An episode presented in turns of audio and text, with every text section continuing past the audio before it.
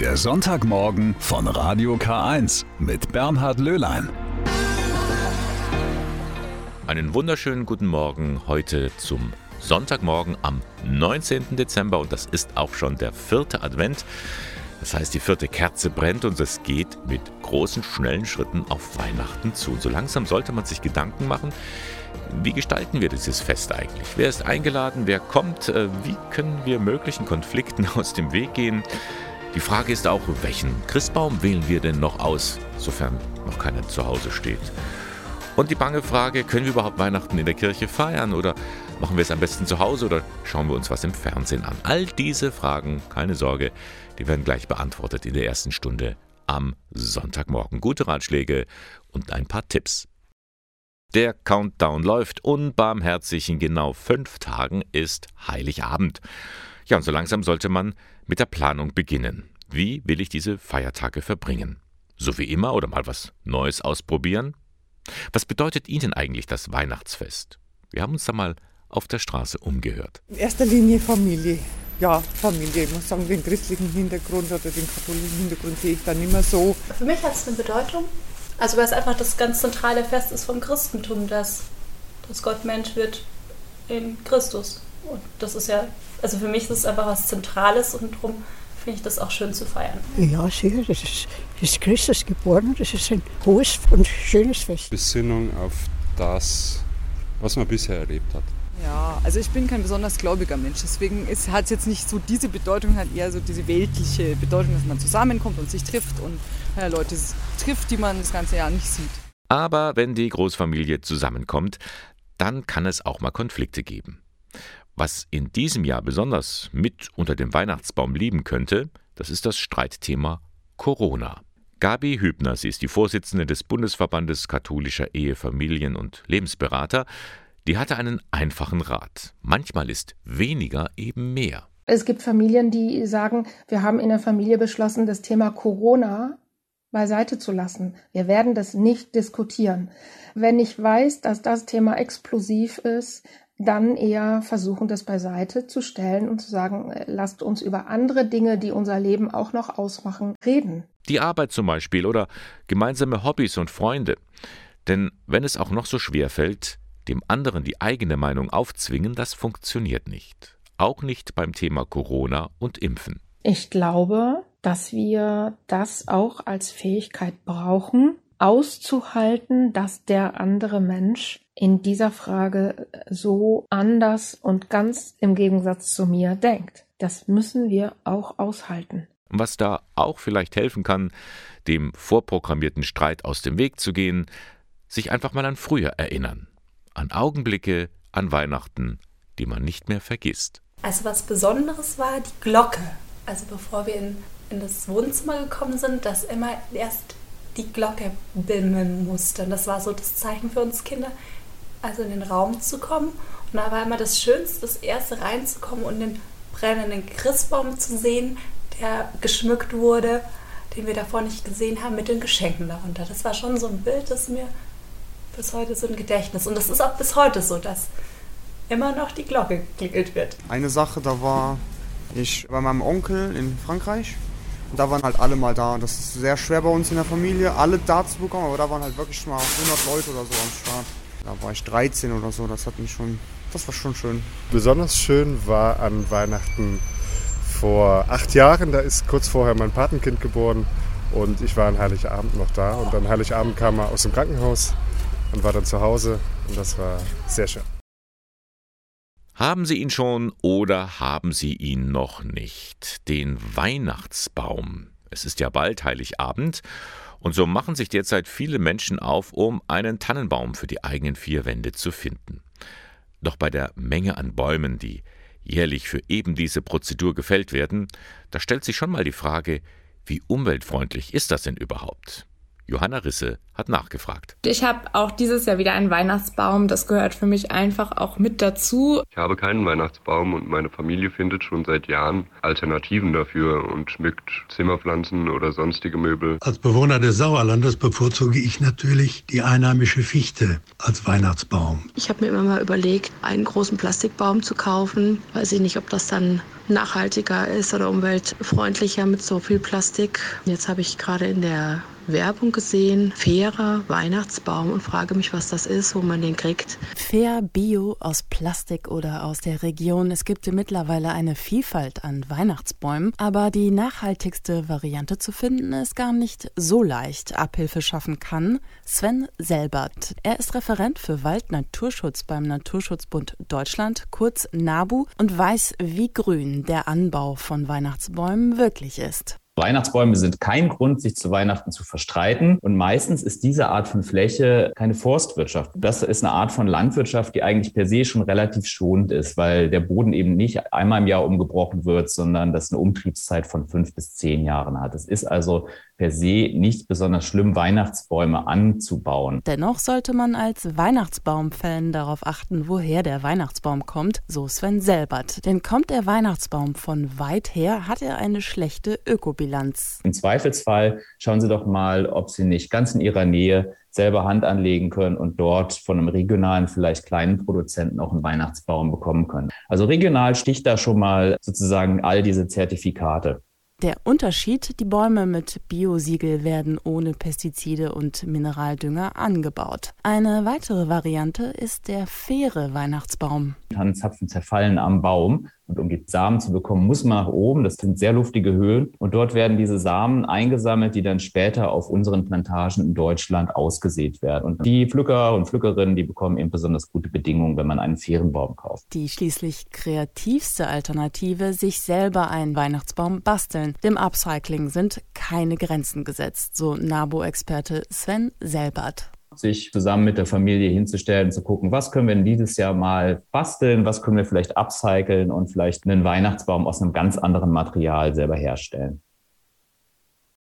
Sie hören den Sonntagmorgen von Radio K1. So, und kennen Sie eigentlich dieses Geräusch?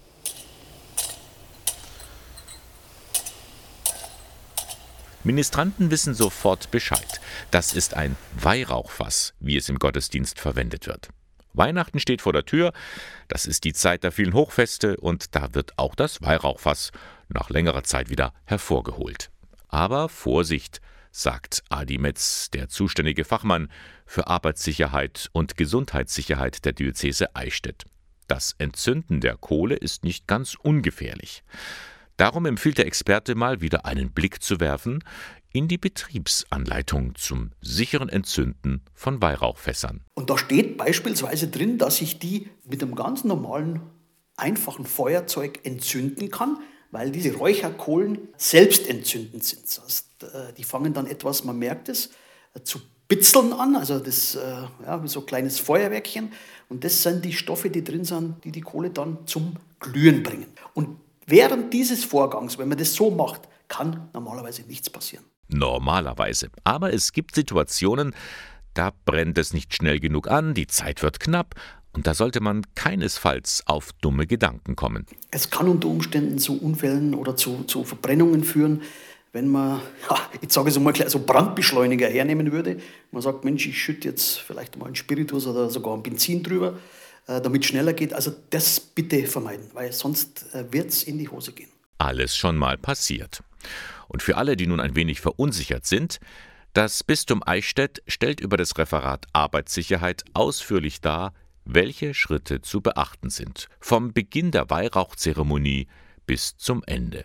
Und wie man sich bei einem Entstehungsbrand verhalten soll. Man darf nicht vergessen, dieser Weihrauch, diese Weihrauchkohle, die brennt ja noch mehrere Stunden nach, wenn man es also äh, nicht sauber ausmacht. Und man kann sich vorstellen, wenn jetzt diese Weihrauchkohle in den Papierkorb unter der Sakristei geschmissen wird, möchte man sich gar nicht ausmalen. Adi Metz weiß, wegen Corona ist in vielen Gemeinden das Weihrauchfass schon lange nicht mehr benutzt worden. Darum sollten die Ministranten vorher noch einmal üben. Und dann stellen sie auch fest, das Ding kann ganz schön heiß werden. Also diese Kohle verbrennt mit 400 Grad Celsius und strahlt natürlich in ihrer unmittelbaren Nähe diese Wärme auch auf das äh, Gefäß aus. Deswegen sind die auch aus Metall. Plastik wird sowieso nicht gehen. Ja. Bleibt noch die Frage, wie gefährlich ist eigentlich der Weihrauch selber? Manch einem wird schlecht davon, das kann schon mal passieren, aber ansonsten gibt der Fachmann für Gesundheitssicherheit Entwarnung. Grundsätzlich ist zu sagen, der Weihrauch selber, die Nutzung des Weihrauchs ist absolut ungefährlich. Also auch die Gase oder die, den Rauch, den man da einatmet, ist in diesen Mengen, so wie wir den auch in der Kirche verwenden, nicht gesundheitsschädlich. Also genießen Sie ihn, den Duft des Weihrauchs, der emporsteigt, wie die Gebete der Gemeinde. Gottesdienst feiern mit allen Sinnen, typisch katholisch. Ja, es ist die bange Frage, die viele von uns haben. Wie können wir überhaupt Weihnachten feiern? Ist ein Gang in die Kirche überhaupt möglich? Ja, ist es. Gottesdienste finden statt, auch an den Feiertagen. Offiziell gibt es zwei Regelungen. Entweder es gibt gar keine Kontrollen am Eingang, also jeder kann kommen, dann aber gibt es nur eine begrenzte Platzanzahl mit Abständen. Das hat den Vorteil, dass man keinen Mundschutz tragen muss. Oder aber, das ist die zweite Möglichkeit, die 3G-Regelung. Das heißt, es wird kontrolliert, dann gibt es im Gottesdienst eben keinen Abstand, dafür herrscht Maskenpflicht. Wie auch immer, informieren Sie sich, wie das in Ihrer Gemeinde aussieht. Manche Pfarreien sind nämlich mittlerweile sogar schon zur 2G-Regelung übergegangen. Wem das alles zu unsicher ist, Weihnachtsgottesdienste werden auch im Fernsehen übertragen oder im Radio. Zum Beispiel das Pontifikalamt mit Bischof Gregor Maria Hanke. Das überträgt der Bayerische Rundfunk am ersten Weihnachtstag, also am 25. Dezember, aus dem Ingolstädter Münster. Beginn ist um 10 Uhr. Sie können aber den Heiligabend auch zu Hause in der Familie feiern. Das geistliche Zentrum der Malteser hat dafür Vorlagen für Gottesdienste und Andachten entwickelt. Da können auch Menschen in den Pflegeberufen oder Rettungskräfte in ihren Einrichtungen feiern. Da ist für jeden was dabei. Die schön gestalteten Vorlagen stehen im Internet. Sie können sie downloaden unter malteser-eichstätt.de. Tja, und dann gibt es noch in ganz vielen Pfarreien sehr kreative Angebote, wie man Weihnachten im Freien feiern kann. Etwa in der Eichstätter Dompfarrei, erklärt Organisatorin Lioba Henke. Wir wollen für Familien und Kinder einen Weihnachtsweg gestalten mit sechs Stationen, wo sie einfach draußen gehen können und dann anhand der Station die Weihnachtsgeschichte lesen, hören, kreativ gestalten können. Vom 22. Dezember bis 6. Januar kann man diesen Weg an drei Orten gehen, in der Dompfarrei selbst oder im Stadtteil Reppdorf und auch im Stadtteil Landershofen gibt es die Möglichkeit dazu. Weihnachten to go. Warum nicht? Nun ist sie also beschlossene Sache. Die Impfpflicht kommt zumindest die einrichtungsbezogene Impfpflicht.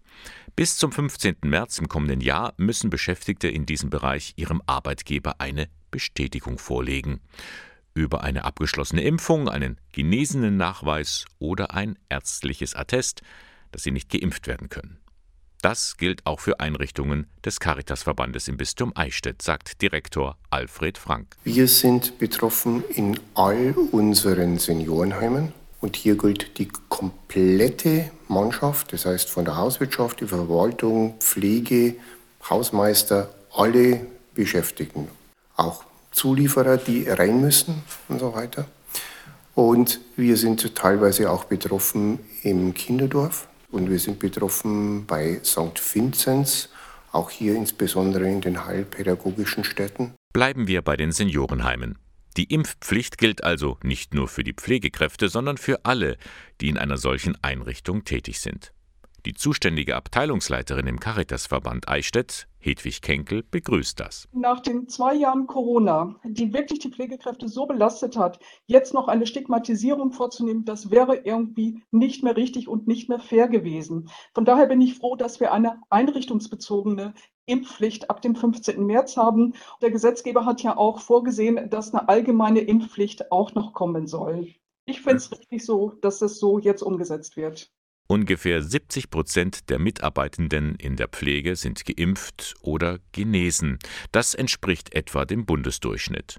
Für einen wirklichen Schutz, die sogenannte Herdenimmunität, braucht es aber eine Quote von 90 Prozent. Es gibt viele Menschen, äh, das sind nicht alles Querdenker, sondern es gibt auch Menschen, die einfach eine, eine diffuse Angst haben. Denen wird man sicherlich auch mit guten Argumenten nicht unbedingt äh, dazu bewegen können, sich impfen zu lassen. Da braucht es vielleicht so ein bisschen Druck, nämlich diese Impfpflicht, dass diese Mitarbeiter sich auch impfen lassen. Aber ansonsten werden wir natürlich jetzt sehr intensiv in die Gespräche auch gehen und hier auch zu versuchen, Mitarbeiter zu überzeugen, sich doch noch impfen zu lassen. Was aber passiert, wenn sich jemand weigert, sich impfen zu lassen?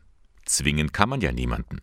Noch ist unklar, wie die arbeitsrechtlichen Konsequenzen aussehen werden. Die Leitungen in den Seniorenheimen sind aber schon etwas beunruhigt. Viele machen sich natürlich auch Gedanken, was passiert jetzt? Gehen diese Mitarbeiter denn wirklich komplett aus der Pflege heraus? Eins steht ja fest. Die Pflegekräfte werden ja nicht in einer anderen Einrichtung arbeiten können, sondern beruflich ist dann der Pflegebereich für sie einfach tabu. Hedwig Kenkel hofft also, dass sich diese Pflegekräfte nun doch impfen lassen. Denn sie sieht, was die Frauen und Männer in der Pflege in der Corona-Zeit alles geleistet haben. Sie hat Hochachtung, dass diese Menschen trotz allem so engagiert arbeiten, denn die Belastung ist groß. Die Mitarbeiter sind einfach durch. Sie können nicht mehr. Sie sind wirklich am Limit. Und von daher kann man nur hoffen, dass sich genügend Menschen sich jetzt auch impfen lassen, äh, dass wir wirklich aus dieser Endlosschleife, Infektion, Nicht-Infektion, dass wir da wirklich jetzt so langsam rauskommen. Die Mitarbeiter werden keine weitere Welle mehr schaffen, davon bin ich überzeugt. Und darum ist der Eichstätter Caritas-Direktor Alfred Frank für eine allgemeine Impfpflicht auch als Zeichen der Solidarität. Das Argument, das würde die Gesellschaft spalten, gilt für ihn nicht. Meines Erachtens ist die Gesellschaft jetzt gespalten und eine Impfpflicht für alle tragt nur dazu bei, dass man diese Spaltung entsprechend wieder zurückführt. Erinnern Sie sich, wir schaffen das. Das hatte 2015 die damalige Bundeskanzlerin Angela Merkel gesagt. Im Blick darauf, ob und wie man die vielen nach Deutschland geflüchteten Menschen integrieren kann. Wir schaffen das. Wie sieht es denn jetzt aus? Über sechs Jahre nach dem großen Flüchtlingsstrom. Haben wir es tatsächlich geschafft? Angela Müller von der Flüchtlings- und Integrationsberatung der Caritas-Kreisstelle Eichstätt meint, im Großen und Ganzen ja. Das heißt, die Leute, die eine echte Chance bekommen, äh, deren Asylverfahren schnell abgeschlossen wird, die Deutschkurse bekommen, vor allem die Zugang zum Arbeitsmarkt haben und gefördert werden, das ist zusammengetroffen mit einer hohen Motivation, überwiegend zumindest, und äh, ist meistens auch gut gelungen. Zu jenen, die sich gut integrieren konnten, gehören zum Beispiel der 25-jährige Mujib Amiri aus Afghanistan oder die 29-jährige Begata aus Eritrea. Also ich fühle mich hier äh, auf jeden Fall sehr wohl und sicher. Also ganz, ganz sicher fühle ich mich hier. Ich habe hier Freunde und so, deutsche Freunde auch, ja, damit ich mit denen auch meinen Spaß oder meine Freiheit genießen kann. Ja, ich fühle mich hier sehr wohl. Ja, für meine Zukunft. Ich wünsche mir, ich lerne viel fit äh, mit Deutsch und äh, eine Ausbildung finden als Kinderpflegerin oder Verkäuferin. Mehr als die Hälfte der Flüchtlinge, die um 2015 nach Deutschland kamen, haben tatsächlich eine Arbeit gefunden. Doch ob sich jemand in Deutschland willkommen fühlt, hängt nicht allein von einer Arbeitsstelle ab, meint Müller. Arbeit gehört natürlich auch für die meisten Menschen als wichtiger Bestandteil dazu. Die allermeisten sind auch hoch motiviert und wollen arbeiten. Kaum jemand will zu Hause sitzen und nichts tun. Aber trotzdem nicht jeder hat die Möglichkeit und äh, die Fähigkeit oder bringt vielleicht äh, Probleme mit, die, die das Arbeiten verhindern. Und manche dürfen auch nicht arbeiten und trotzdem sollte man diesen Menschen eine Chance geben. Dazu gehört auch, dass Arbeitsverbote für bestimmte Geflüchtete abgeschafft werden. Zum gestrigen Internationalen Tag der Migranten beklagt die Flüchtlingsberaterin eine Ungleichbehandlung. Da geht es dann um die Integrationsmaßnahmen, also Zugang zu Integrationsmaßnahmen, vor allem erstmal die Deutschkurse. Nur aus bestimmten Ländern können die ähm, AsylbewerberInnen momentan direkt in den Deutschkurs gehen. Manche warten jahrelang, manche sogar fünf, sechs Jahre lang ohne einen Deutschkurs. Also das heißt, der Zugang zu diesen integrationsfördernden Maßnahmen und zuallererst eben zu den Deutschkursen ist da ganz entscheidend. Von daher begrüßt Angela Müller die migrationspolitischen Ankündigungen im Koalitionsvertrag der neuen Bundesregierung. Dieser Koalitionsvertrag macht Hoffnung. Hoffnung zum Beispiel auf diesen Zugang zu Deutschkursen wirklich für jeden, der neu ankommt, egal aus welchem Land er oder sie stammt. Und auch deutlich erleichterter Zugang zum Arbeitsmarkt, also eventuell die Abschaffung von sogenannten Arbeitsverboten. Das wäre tatsächlich ein ganz großer Schritt. Sie hören den Sonntagmorgen von Radio K1. Und da blicken wir mal auf das kommende Wochenende. Heiligabend, erster Weihnachtstag, zweiter Weihnachtstag. Auch bei diesen Gottesdiensten wird natürlich Geld gesammelt und die Kollekte geht dann zu 100 Prozent an das katholische Hilfswerk Adveniat. Denn das macht immer um Weihnachten auf die Sorge und Nöte der armen Menschen in den Städten Südamerikas aufmerksam. Dort ist auch wegen Corona die Armut wieder stark gestiegen. Inzwischen leiden dort über 250 Millionen Menschen an Hunger.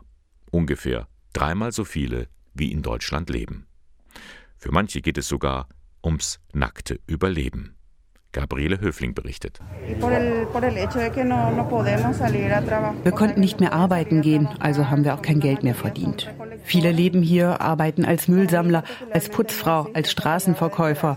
Wir verdienen unser Geld von Tag zu Tag. Zu Hause bleiben war ein Luxus, den wir uns nicht leisten können.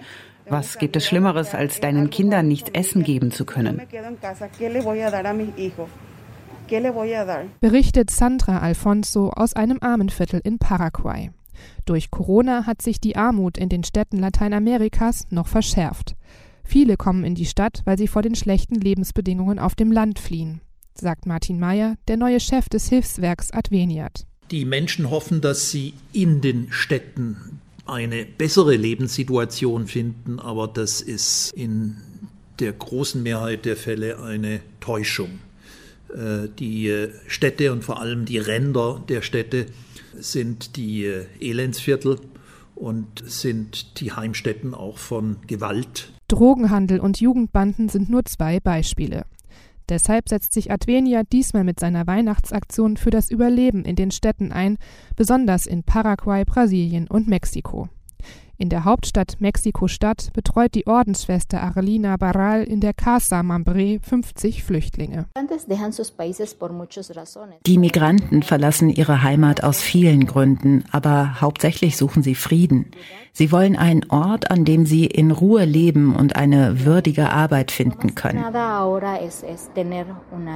Um die Verhältnisse längerfristig zu verbessern, hilft vor allem eins, Bildung. Deswegen unterstützt Adveniat in ganz Lateinamerika Projekte an und mit Schulen. Und da werden Schulen gebaut und das äh, ermöglicht dann auch eben Kindern aus den armen äh, Familien in den Städten eine Schulbildung zu bekommen. Und das schafft die Voraussetzungen, dass sie längerfristig äh, dann hoffentlich auch einen Weg aus, äh, aus dem Elend herausfinden. Dafür braucht es weiterhin Spenden. Traditionell geht die Weihnachtskollekte in den Kirchen an Adveniat. Doch wegen Corona werden wohl weniger Menschen zum Gottesdienst gehen. Aber zum Spenden gibt es auch andere Wege. Wir möchten unseren Spendentüten Beine machen. Es gibt die Möglichkeit, äh, über Internet zu spenden. Es gibt natürlich die Möglichkeit, auch äh, über Banküberweisungen zu spenden. Und äh, den Appell möchte ich wirklich hier auch weitergeben. Helfen Sie uns, dass wir in Lateinamerika weiterhelfen können über unsere Partner und Partnerinnen vor Ort. Wenn Sie in die Gegend von Ballengries kommen, das liegt ganz im nördlichen Teil von Oberbayern, dann können Sie es schon von Weitem sehen. Hoch oben über der Altmühl, da thront das Schloss Hirschberg. Früher war es eine mittelalterliche Burganlage, dann wurde es Sommerresidenz der Fürstbischöfe und Heute ist es das Tagungshaus der Diözese Eichstätt. Eine wechselvolle Geschichte, weiß Bettina Sophia Karwat. Sie ist als theologische Referentin im Tagungshaus Schloss Hirschberg tätig. Angefangen hat es mit dem Grafengeschlecht Hirschberg im 13. Jahrhundert. Das Geschlecht ist dann ausgestorben, also die haben dieses Schloss hier errichtet als Wohnsitz und wurde dann im 17. Jahrhundert von den Fürstbischöfen von Eichstätt wieder errichtet, quasi restauriert und als bischöflicher Sitz, als Sommerresidenz genutzt. Mit der Umgestaltung sind einige Kostbarkeiten nach Schloss Hirschberg gekommen. Und wunderschöne Repräsentationsräume, wie zum Beispiel der glanzvolle Rittersaal. Er ist äh, mit wunderschönen Gemälden ausgestattet zur Geschichte von Hirschberg, mit Fayencen aus dem 19. Jahrhundert, also ein kunstgeschichtliches Kleinod, wird aber auch sehr gerne genutzt von der Akustik her von Chören aus ganz Deutschland. Also wir haben hier Chöre, die kommen aus der Diözese Münster angefahren, um hier zu proben. Anfang des 19. Jahrhunderts wurde Schloss Hirschberg enteignet. Erst nach einer Zeit der Säkularisation kam es wieder zurück zur Diözese. Also es lief dann im Grunde genommen als äh, Haus der Diözese für die Kleriker, als Erholungsort für die Kleriker, als Exerzitienhaus und dann heute als Tagungshaus. Eine wirklich interessante Geschichte. Und das hat natürlich einen Grund, warum ich Ihnen das alles erzähle. Soeben ist nämlich ein wirklich schön aufgemachter Bildband über Schloss Hirschberg erschienen. Ludwig Brandl hat diesen Band herausgegeben im Auftrag des Diözesanbildungswerks Eichstätt. Aus zwei Gründen. Hirschberg ist zum einen ein architektonisches Juwel in der Diözese Eichstätt, das äh, einmal in seiner Gesamtheit vorgestellt werden sollte. Und zum zweiten ist es ein lebendiges Juwel, das äh, von früher bis heute und äh, in den letzten Jahrzehnten in besonderem Maße der Begegnung von Mensch zu Mensch, aber auch der Begegnung von Mensch zu Gott dient.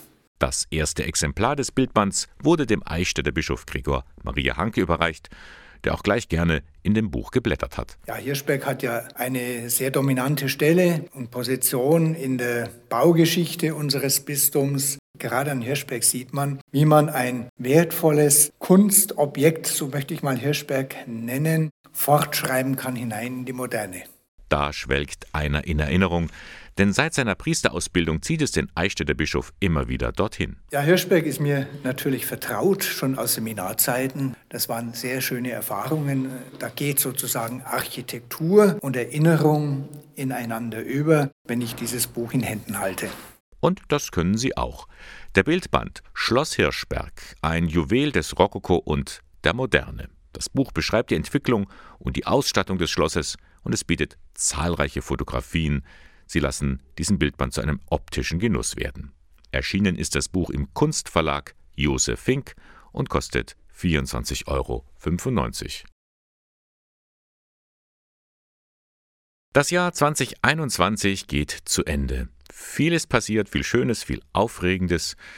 Manches möchte man gleich wieder abhaken, anderes könnte sich gar nicht oft genug wiederholen. Das Bistum Eichstätt macht da keine Ausnahme und so lade ich Sie jetzt ein zu unserem traditionellen Radio K1 Jahresrückblick. Für jeden Monat des Jahres 2021 eine kleine Erinnerung. Januar. Jetzt geht es los. Die Impfungen gegen das Coronavirus nehmen Fahrt auf. In Windeseile stampfen die Kommunen Impfzentren aus dem Boden. Auch kirchliche Verbände engagieren sich. So übernehmen die Malteser für den Landkreis Eichstätt die Impfungen. Geschäftsführer Christian Alberter. Wie viele Menschen auf mich zugekommen sind in den letzten Wochen, denen wirklich wortwörtlich die Angst im Gesicht gestanden hat. Äh, die Angst hatten, äh, diese Erkrankung zu bekommen und für die diese Impfung ein Hoffnungsschimmer ist. Und da ist es der eins zu eins der Auftrag der Malteser und da freuen wir uns, dass wir da mitarbeiten können. Februar. Nun ist es amtlich. Dem Bistum Eichstätt geht das Geld aus. Mit einem Minus von 18,7 Millionen Euro wird der Haushalt angesetzt. Die Devise lautet Sparen. Darum startet die Diözese Eichstätt jetzt einen Strategieprozess. Man will pastorale Schwerpunkte setzen und dahingehend die Strukturen ausrichten. Drei Eckpunkte spielen dabei eine Rolle, sagt Amtschef Thomas Schäfers. Wir möchten mit diesem Prozess zu Wachstum kommen, wir möchten Menschen gewinnen. Das ist, glaube ich, eine wichtige Grundaussage. Wir möchten digitaler werden. Auch damit äh, wollen wir natürlich Menschen erreichen, an die wir bislang nicht so gut herankommen. Und wir wollen die Nachhaltigkeit berücksichtigen in allen möglichen Maßnahmen. Und das sind Dinge, die werden wir in diesem Prozess einweben, die sollen uns eine Orientierung geben und die werden unser Denken und Handeln auch beeinflussen. März. Ein Papier aus dem Vatikan sorgt für Furore. Darin lehnt es die katholische Kirche ab, homosexuelle Paare zu segnen, mit der Begründung, dass man Sünde nicht segnen dürfe. Eine Deutlichkeit, die bei vielen Gläubigen hierzulande für Entsetzen sorgt.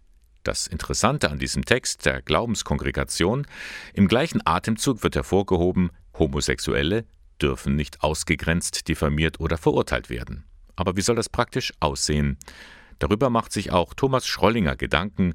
Er ist Leiter der Hauptabteilung Pastorale Dienste im Bistum Eichstätt. Also es geht natürlich nicht um die Ablehnung äh, oder Ausgrenzung der Menschen.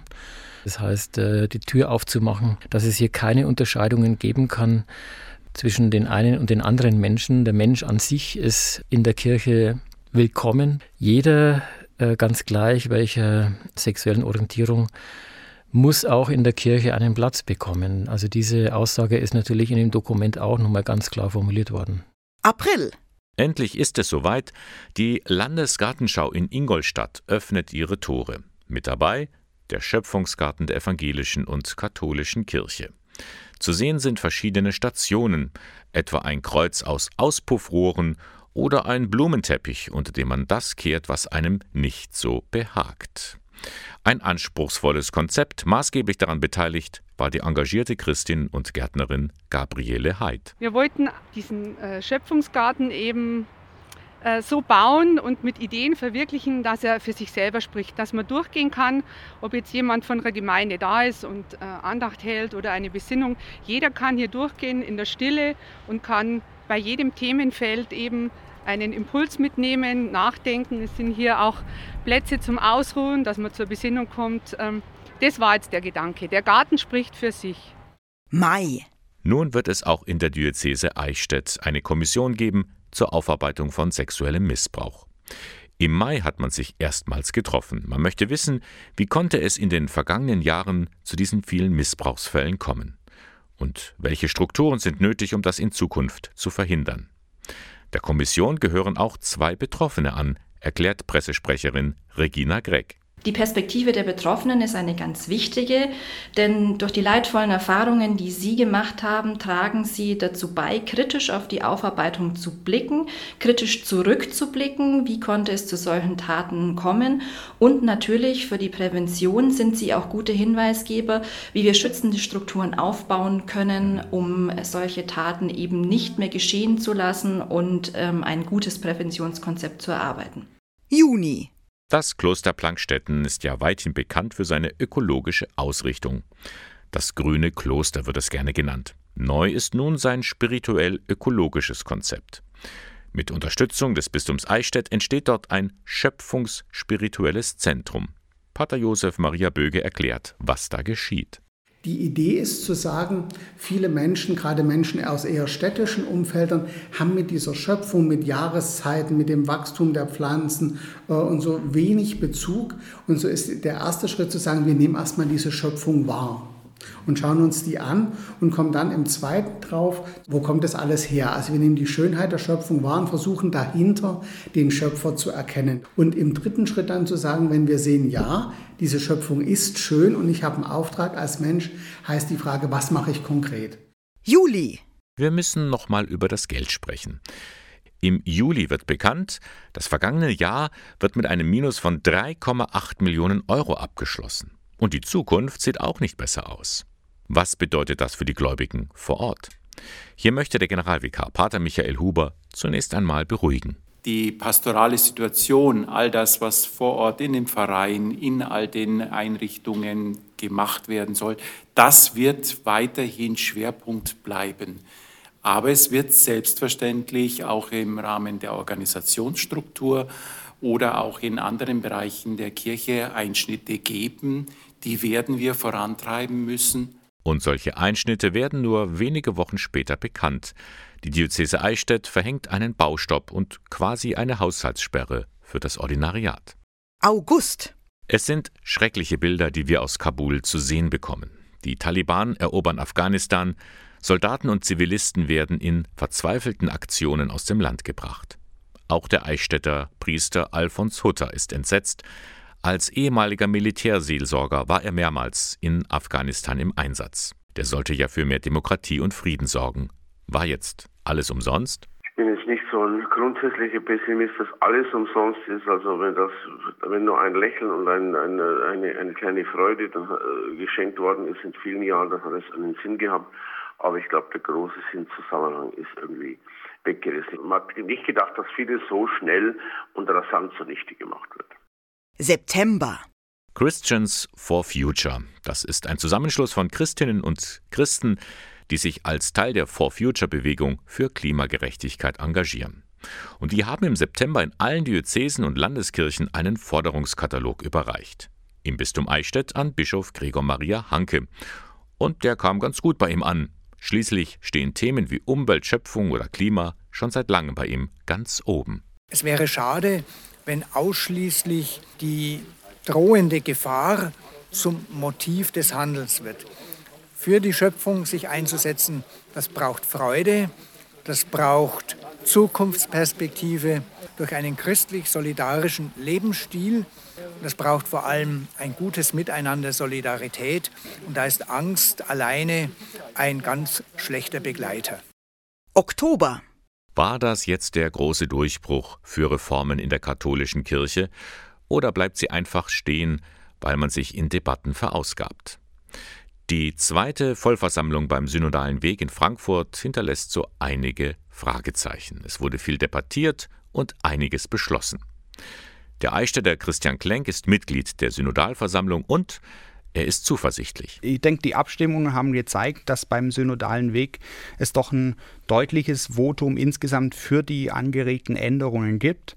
Und es ähm, gibt da sicherlich Vorschläge, denen rechne ich gute Chancen ein, dass sie ein breites, eine breite Zustimmung haben werden. November. Sie wollten es genau wissen, die Jugendlichen vom Bund der deutschen katholischen Jugend, kurz BDKJ.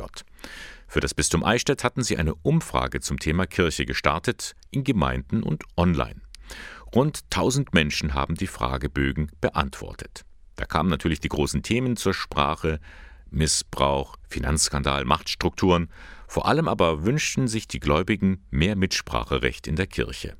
Und viele haben sich bei dieser Umfrage auch den Frust von der Seele geschrieben, meint Florian Siegmund vom BDKJ Diözesanvorstand. Manche haben sehr emotional geschrieben und dann, wenn man das gelesen hat, also zum Beispiel, weil wir es ja auch digitalisieren mussten und dann eben auch beim Auswerten, hat man wirklich gelesen, da ist Emotion dahinter. Die Leute sind so frustriert und die sind teilweise extrem froh auch, das endlich mal loszuwerden, endlich mal darüber schreiben zu können zumindest. Also reden wäre vielleicht noch besser für die Menschen, aber es loszuwerden und endlich mal die Meinung sagen zu können und die Hoffnung, dass sich dann auch vielleicht wirklich was verändert. Die Auswertung der Umfrage wurde nun an die Diözesanleitung weitergegeben. Dezember. Das Jahr 2021 geht zu Ende. Ein Jahr, in dem auch im Bistum Eichstätt Corona immer wieder eine Rolle gespielt hat. Ein Jahr aber auch, das geprägt war von Kirchenaustritten, Aufarbeitung von Missbrauch oder von der schwierigen Finanzlage. Ein Jahr aber auch mit vielen kleinen Aufbrüchen, kreativen Ideen, Christsein heute zu leben. Und am Ende dieses Jahres leuchtet es auch diesmal wieder. Das Friedenslicht aus Bethlehem, angezündet in der Geburtsgrotte Jesu, wird es von den Pfadfindern über die ganze Welt verteilt. In allen Gemeinden, vielleicht bis zu ihnen nach Hause. Für Anna Kirschner, Referentin für die Georgspfadfinder im Bistum Eichstätt, kein Licht wie jedes andere. Also es sind äh, Zeiten, die oft auch äh, sehr düster sind. Viele Dinge, an denen man sonst Freude hatte oder schöne Dinge fallen weg. Und äh, gerade in der Zeit ist für mich so ein, so ein Licht, so ein Hoffnungssymbol, das uns auch vielleicht unterstützen will, gerade im engen Kreis trotzdem Frieden zu halten und gut miteinander auszukommen. Christmas in My Heart singt Sarah Connor. Heiligabend und Weihnachten. Ja, das wird auch in diesem Jahr wohl ziemlich ökologisch einwandfrei verlaufen.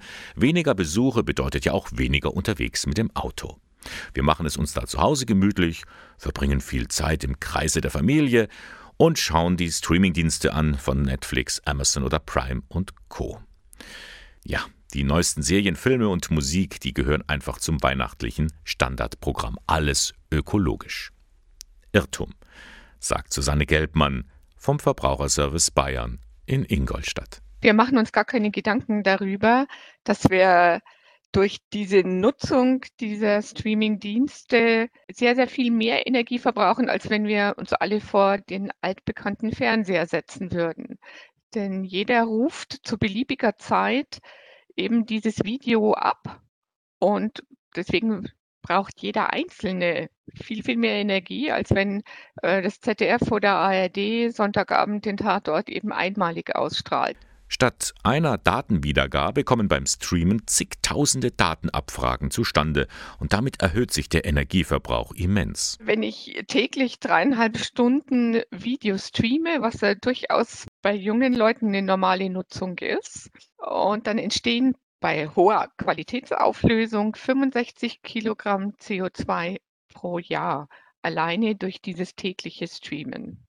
Aber die Verbraucherberatung wäre nicht die Verbraucherberatung, gäbe es nicht auch Möglichkeiten, den digitalen Fußabdruck beim Streamen zu reduzieren. Susanne Gelbmann mit ein paar Tipps. Indem man zum Beispiel, wenn Sie Musik hören, diese Musik nicht jedes Mal neu streamen, sondern sich die Musiktitel herunterladen und sie lokal abspeichern und dann eben nach Bedarf vom Speichermedium abruft. Schalten Sie die Autoplay-Funktion aus, dann werden nur die Videos geladen, die Sie auch wirklich sehen wollen. Achten Sie beim Videostreamen auch auf die passende Bildqualität. Wenn Sie die Auflösung senken, braucht es auch weniger Energie.